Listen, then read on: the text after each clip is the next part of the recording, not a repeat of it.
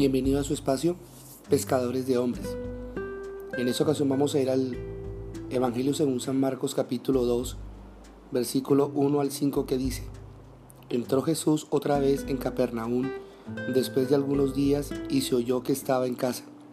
Inmediatamente se juntaron muchos de manera que ya no cabían ni aún a la puerta, y les predicaba la palabra.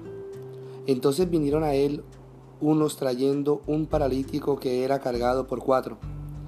Y como no podían acercarse a él a causa de la multitud, descubrieron el techo de donde estaba y haciendo una abertura, bajaron el lecho en que yacía al paralítico.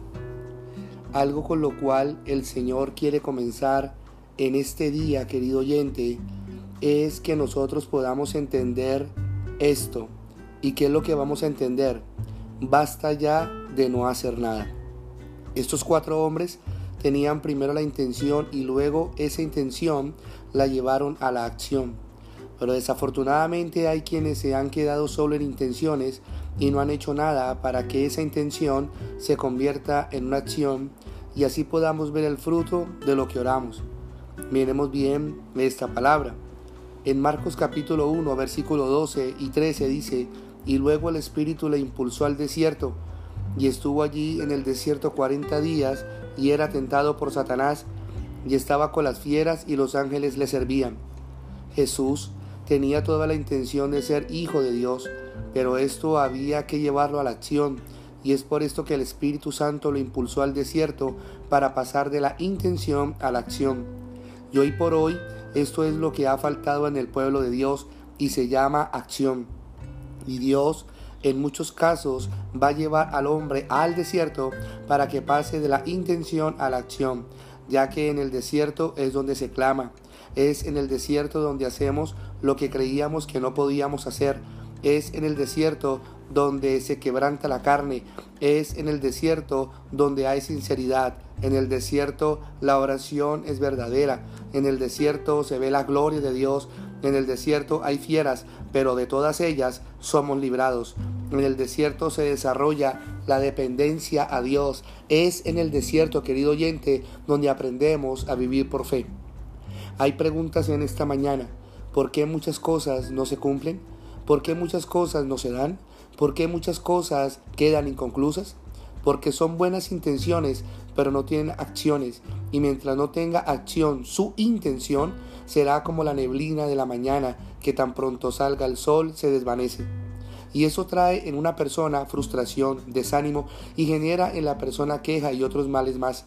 Todo porque hay cristianos que viven es de buenas intenciones, pero nunca se han puesto a pensar que el Evangelio es poder de Dios. Eso quiere decir que el Evangelio es de acción. ¿Y qué es lo que debo accionar? La fe. ¿Cuál fe? La fe en Jesucristo. Jesucristo fue impulsado al desierto es para accionar su fe y el hombre tiene que ser llevado al desierto para que aprenda a accionar su fe. Un ejemplo, si la enfermedad no, si la enfermedad no es llevada al desierto, nunca va a experimentar lo que es una, una sanidad. Por eso podemos ver lo que se le dijo o lo que le dijo Dios a Moisés cuando estaba frente al mar rojo y por detrás tenía a Faraón y él le dice al pueblo, no temáis, estad firmes y ved la salvación que Jehová hará con vosotros, porque los egipcios que hoy habéis visto, nunca más para siempre los veréis. Jehová peleará por vosotros y vosotros estaréis tranquilos. Pero miremos la respuesta de la divina providencia. Entonces Jehová dijo a Moisés, ¿por qué clamas a mí? Di a los hijos de Israel que marchen. Y tú alza tu vara y extiende tu mano sobre el mar y divídelo, y entren los hijos de Israel por en medio del mar en seco. Podemos ver que Moisés tenía una, buena intención. Él tenía toda la intención y la buena intención de pasar al otro lado, pero tenía que llevar esto a la acción y Dios le había dado una vara. Así también a usted, querido oyente, Dios le ha dado una vara y esa vara se llama la palabra de Dios y esa, y esa vara se llama la fe y es donde usted hoy tiene que accionar, es donde usted tiene que hoy pasar de la intención a la acción para poder ver la gloria de Dios en su vida.